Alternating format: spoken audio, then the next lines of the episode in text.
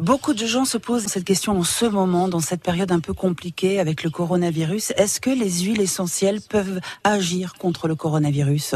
On parle depuis quelques jours hein, de l'action de la chloroquine. Il existe également une plante, l'armoise. On va parler aujourd'hui des virus et je vais vous donner cinq remèdes naturels dans le vaccin, ça ne sera pas juste des nanoparticules, il va y avoir de l'ARN messager, hein, c'est cousin avec l'ADN. Donc, ça va venir jouer dans notre structure moléculaire, dans les gènes, bref, pas biologiste, mais touchez pas à ça. Vous l'aurez constaté, cette dernière année a été marquée par le rejet des mesures sanitaires et la crainte des vaccins par une partie de la population et aussi l'apparente popularité des récits complotistes, comme celui voulant que le coronavirus a été créé en laboratoire ou que les dirigeants mondiaux auraient orchestré la pandémie afin de contrôler la population à l'échelle planétaire. Ne touchez pas au vaccin, à moins que vous vouliez absolument espérer rester accroché dans le passé. C'est fini là. Le gros salaire, le fonds de pension, c'était toute une illusion. Maintenant, les mondialistes, c'est gros ce qui s'en vient là. Je fais pas des faces. Hein. C'est très, très gros ce qui se passe. Ceux qui ne savent pas, c'est très gros là. Puis on est dedans. En mai 2020, la revue Nature publiait une étude estimant à 100 millions le nombre d'individus rejoints à divers degrés par le mouvement anti-vaccination et ses messages qui sèment le doute sur l'utilité, l'efficacité et l'innocuité des vaccins. Ce phénomène n'est pas nouveau, mais aujourd'hui, les anti-vaccins se retrouvent autrement sur des pages Facebook, des chaînes YouTube et des groupes en ligne, par exemple. Ces groupes sont organisés, structurés et leur message pourrait même dominer les débats publics au sujet de la vaccination d'ici une décennie, estiment les experts.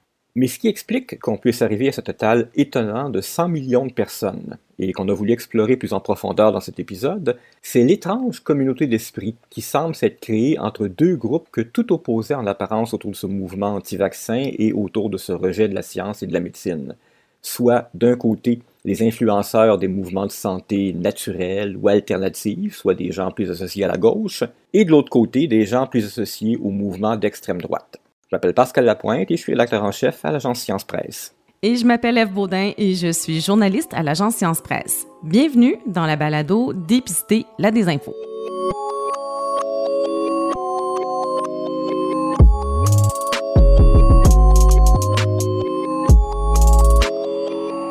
On observe depuis le début de la pandémie une sorte de rapprochement entre les groupes euh, d'extrême droite euh, qu'on connaissait au Québec, qui avaient euh, œuvré au cours des dernières années, et certains membres finalement ou figures importantes du mouvement de la médecine non conventionnelle. Bonjour, je suis David Morin, professeur à l'Université de Sherbrooke et co-titulaire de la chaire UNESCO en prévention de la radicalisation et de l'extrémisme violent on a vu, nous, par exemple, beaucoup euh, d'anciens membres de groupes comme euh, La Meute euh, ou comme Storm Alliance se recycler dans le mouvement conspirationniste, avec lequel, d'ailleurs, il y a souvent, évidemment, des, thèmes convergents, comme le point de vue antigouvernemental, comme l'idée qu'il y a évidemment des élites qui dominent un peu la société. Donc, ces groupes-là, on les a vus très présents au cours des, derniers mois, euh, et on a vu l'apparition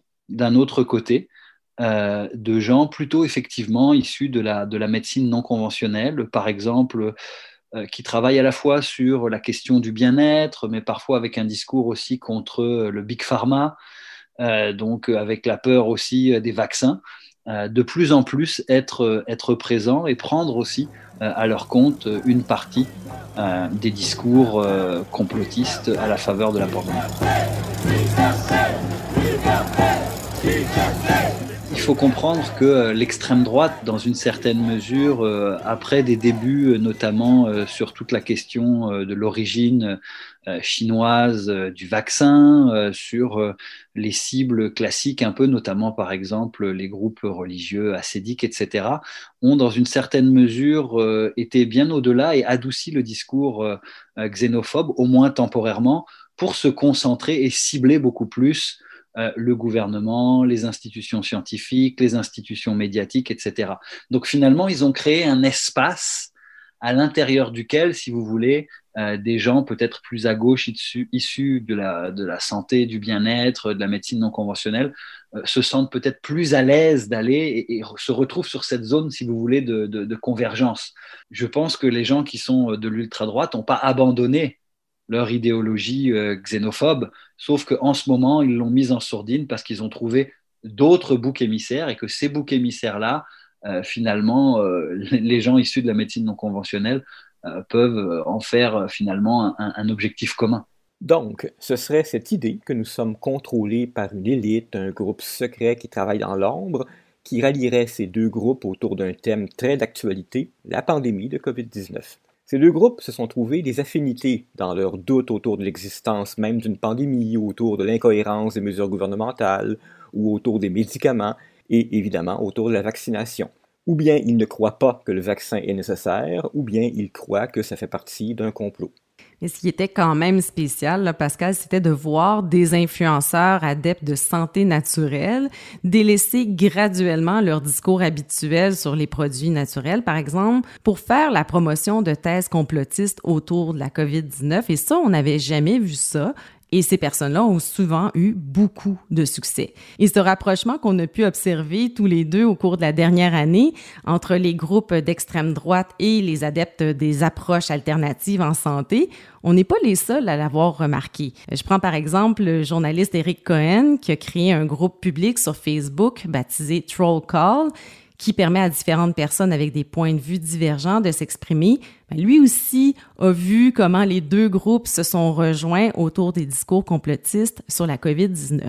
On l'écoute. Il y a une corrélation, un meshing des communautés wellness et les complotistes. Je pense que c'est deux groupes qui respectent pas nécessairement les normes. Je pense que c'est deux groupes qui pensent que le gouvernement ou les établissements nous poussent des choses et qu'on est capable de choisir pour nous-mêmes. Mais tout ça pour dire que le monde wellness sont sceptiques à ce que le monde nous dise, les experts nous disent, et euh, je trouve que ça arrive souvent. Ça fait que c'est confus, c'est un blurred line entre wellness et complotisme. L'un des participants au groupe d'Éric Cohen s'appelle Albert Bissada, professeur de yoga à Montréal, hypnothérapeute et adepte de l'interprétation des rêves.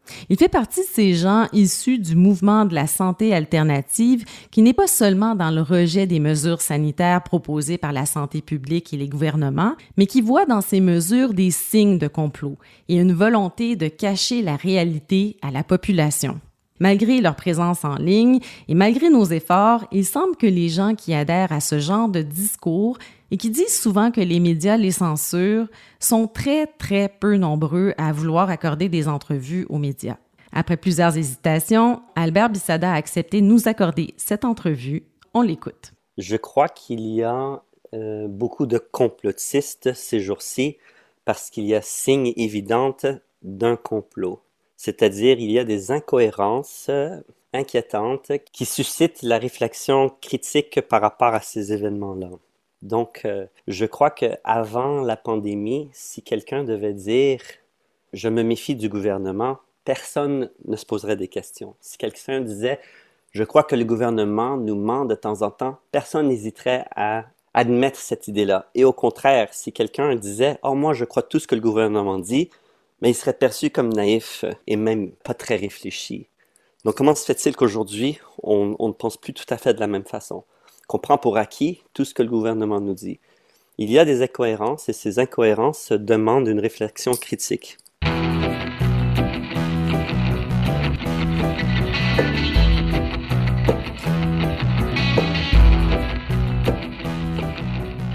Faut faire attention de ne pas tout mettre dans le même panier. Être critique par rapport aux actions d'un gouvernement, c'est non seulement indispensable, mais ça s'est fait beaucoup au cours de la dernière année. Des politiciens, il y a des experts, il y a des journalistes qui ont remis en question la légitimité de fermer les musées, les piscines, les restaurants. Ben, il y en a eu plein, là. Oui, puis à l'agence Science Presse, comme dans d'autres médias, ça a été une bonne partie de notre travail de journaliste scientifique dans la dernière année. Par exemple, on a essayé de trouver des études qui démontrent l'utilité du couvre-feu par rapport à d'autres mesures, pourquoi deux mètres de distanciation plutôt qu'un mètre, et ainsi de suite. Donc, quand M. Bissada dit qu'on a pris pour acquis tout ce que le gouvernement nous dit, c'est faux. Donc, on est d'accord avec lui. Se poser des questions, c'est pas être complotiste. Le problème, c'est que si on a des doutes, qu'on s'inquiète et qu'on cherche des infos et qu'on tombe sur des groupes sur les médias sociaux qui proposent une lecture de l'actualité qui va à l'encontre des messages officiels, ben, ça peut être séduisant pour certaines personnes. Et souvent, ces groupes vont proposer des solutions séduisantes ou rassurantes parce qu'elles sont simples. C'est la faute au gouvernement, c'est la faute aux scientifiques, c'est la faute aux médias. Du coup, si on se met à raisonner comme ça, ça devient beaucoup plus tentant d'écouter celui ou celle qui proclame être critique face au gouvernement et qui propose des solutions tellement simples à la crise. Pour Albert Bissada, l'élément déclencheur qui a fait en sorte qu'il a perdu confiance dans le message officiel de la santé publique, ça a été l'hydroxychloroquine. Vous savez bien qu'au début de la pandémie, et puis c'est là où il y a eu le renversement pour moi. C'est à ce moment-là que je me suis mis à remettre en question un petit peu euh, ce qu'on me présentait. C'est avec euh, tout le discours autour de l'hydroxychloroquine.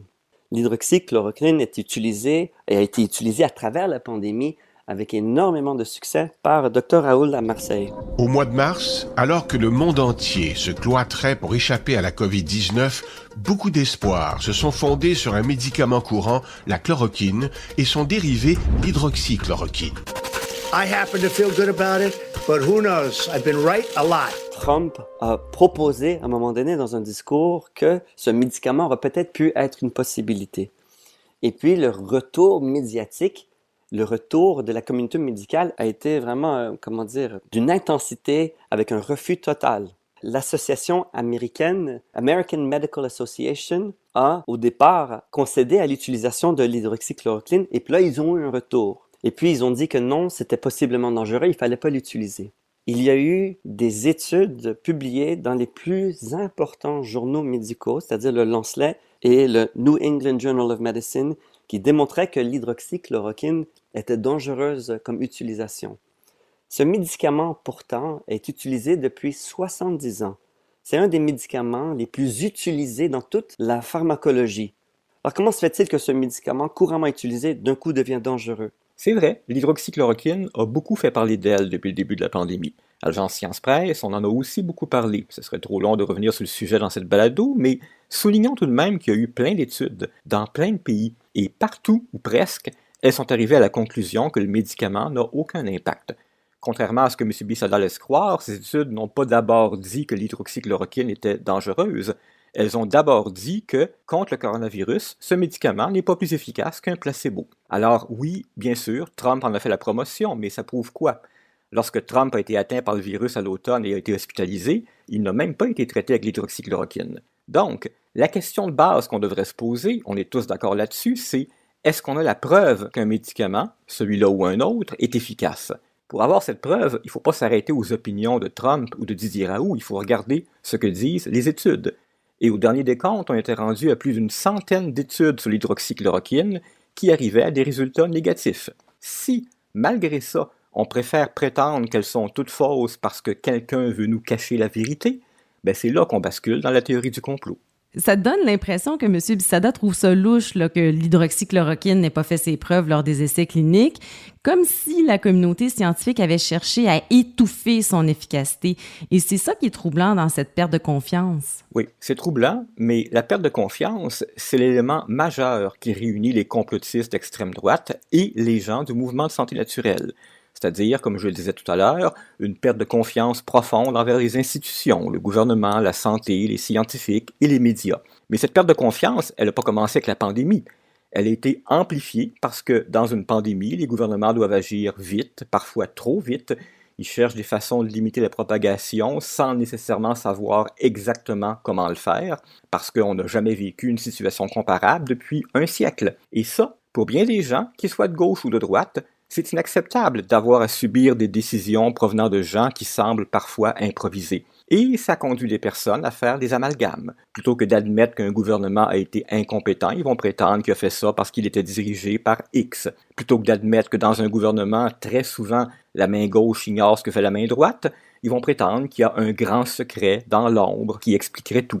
Et on le sent d'ailleurs dans les propos d'Albert Bissada. On l'écoute à nouveau. Comment se fait-il qu'il y a des choses qui se font dans des chambres fermées et puis personne n'a accès aux informations? Ça, ça n'a pas d'allure. Et ça, c'est dit ouvertement. Legault et Arruda prennent leurs décisions dans une salle fermée avec aucune note à présenter au Parlement ou à la population. Comment se fait-il qu'on accepte ça?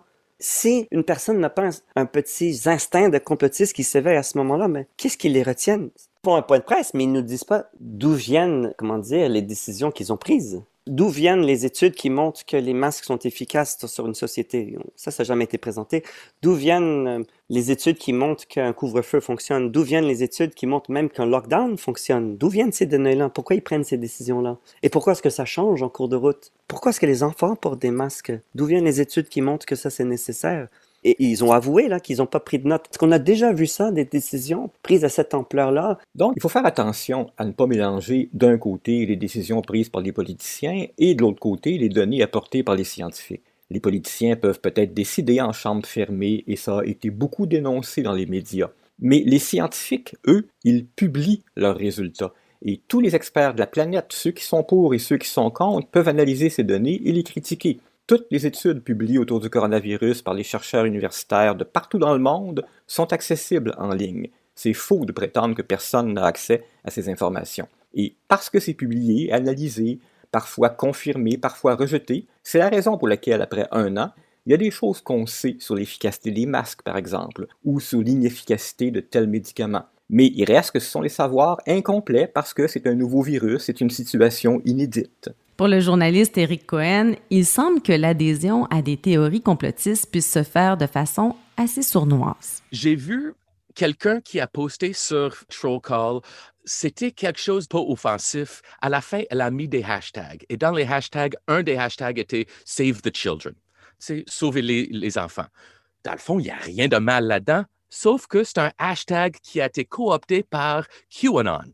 Alors, elle, elle, peut-être pas que c'est une QAnoniste, mais ça veut dire qu'il y a des choses comme des hashtags, comme des petites phrases, comme des lingos qui, ça commence à rentrer dans la discussion. Alors, Save the Children, c'est une allusion au fait que pour les gens qui croient à QAnon, nous sommes gouvernés par une élite pédophile, des satanistes qui boit le sang des enfants.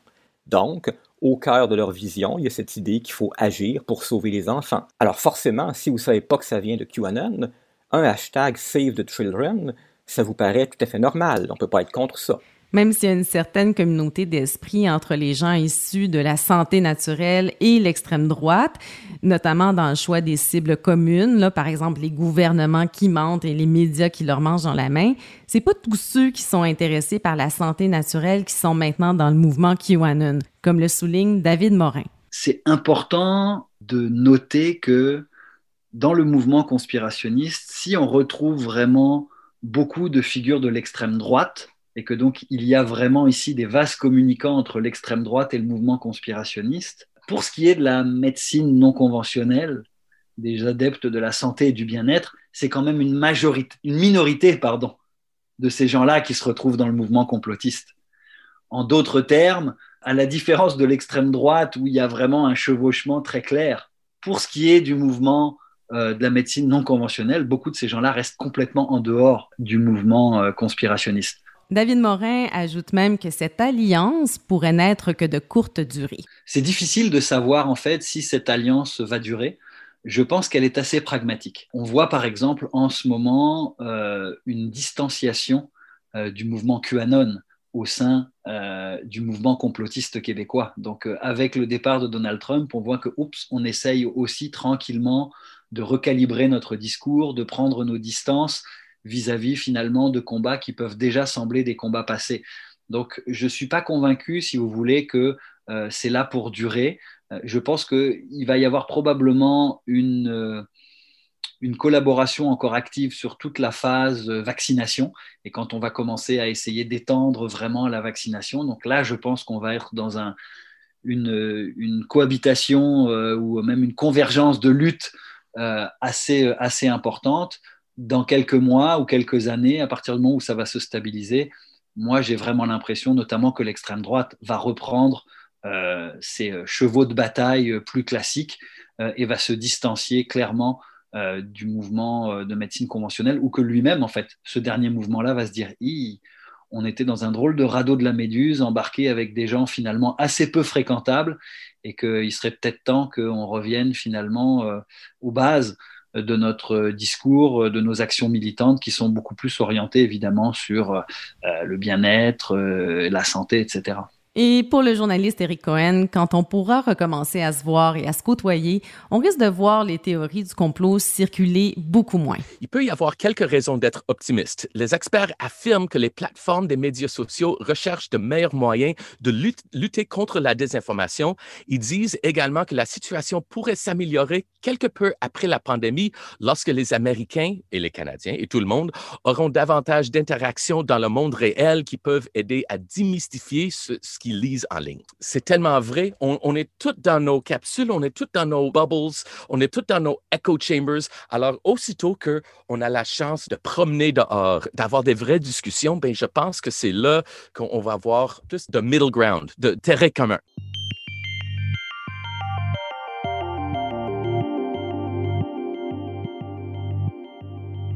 C'est quand même intriguant, Pascal, que tant de gens qui ont à cœur une meilleure santé se laissent séduire par des discours conspirationnistes au point d'en rejeter la science. Et ça nous rappelle qu'il n'y aura pas de solution simple à un problème complexe. Comment les rejoindre, ces gens? Comment leur parler? Comment découvrir ce qui était leur point de bascule à chacun d'eux? Il est difficile de dire qu'est-ce qui va rester de tout ça quand la pandémie va s'estomper. On pourrait être optimiste et espérer que l'alliance entre les extrémistes de droite et la santé naturelle n'aura plus de raison d'être. Mais il faut noter que cette alliance, elle avait commencé avant la pandémie. La méfiance envers les autorités, les élites, les experts, les médias, elle va donc être encore là. Et les réseaux sociaux vont être encore là, eux aussi, pour contribuer à nourrir les théories du complot. Heureusement, il y a quand même eu une prise de conscience d'une partie du public. La surabondance de théories du complot autour de la pandémie, ça a poussé un certain nombre de gens à chercher des sources crédibles, à faire un minimum de vérification et même, on l'espère, à développer des réflexes pour dépister la désinformation. Oui, et ça, c'est tellement important, surtout quand c'est des informations qui touchent la santé.